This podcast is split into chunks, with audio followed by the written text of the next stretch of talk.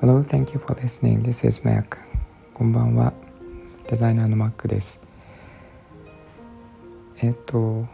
ライブをやっていて、リスナーの方によく聞かれる質問があって、それを、えっ、と、何回かお話はしてきたんですが、えー、と今回も一つお話ししようと思います。えっ、と、なんか、好みの人はどういう人ですかっていうことで聞かれることがよくあるんですけど、うんと、もともとはあのすごい若い時高校生ぐらいの時からなんか結婚欲がすごい強くてで自分はとにかく結婚したいと。あの誰かと一緒になりたいっていう気持ちがすごい強くてでなんかえっと好きになる人こういう人っていうのがなかなかなくてですね。あの一言で言えないことがすごい多くて結構バラバラだったんですね。あるある時はすごい明るくてえっとある時はすごいおしとやかでみたいな感じっ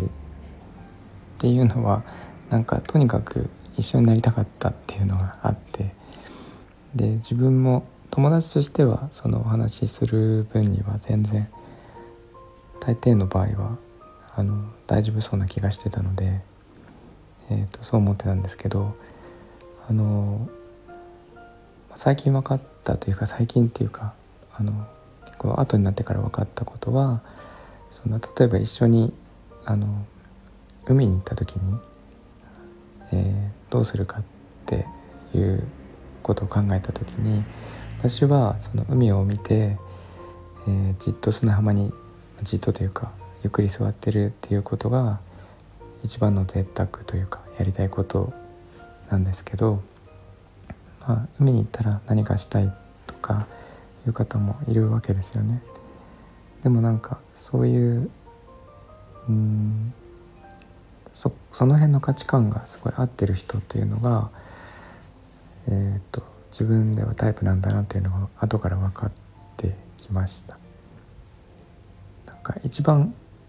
合うのは、えーと、一緒にいても何もしなくても大丈夫な人っていうのが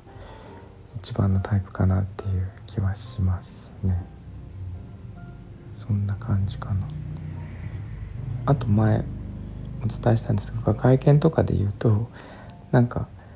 なんとなく好きなのはそのえーと、私小さい人がつい目がいってしまうんですね。あの小柄な人で、えーと、髪の毛が綺麗な人っていうのは一応あるんですけどでも好きになってしまう人って結構そこにはなんか当てはまってないことが結構あってすごい背が高かったり背が自分より高いってことはないんですけどうんとなんか好みってあんまりその当てはまらないんだなって毎回思ってます。ということで、えー、なんかよくある質問の答えをしました興味ない方は全然面白くなかったかと思うんですけど、えー、そんなお話でした。なんか質問とか、えっと、コメントとかあれば、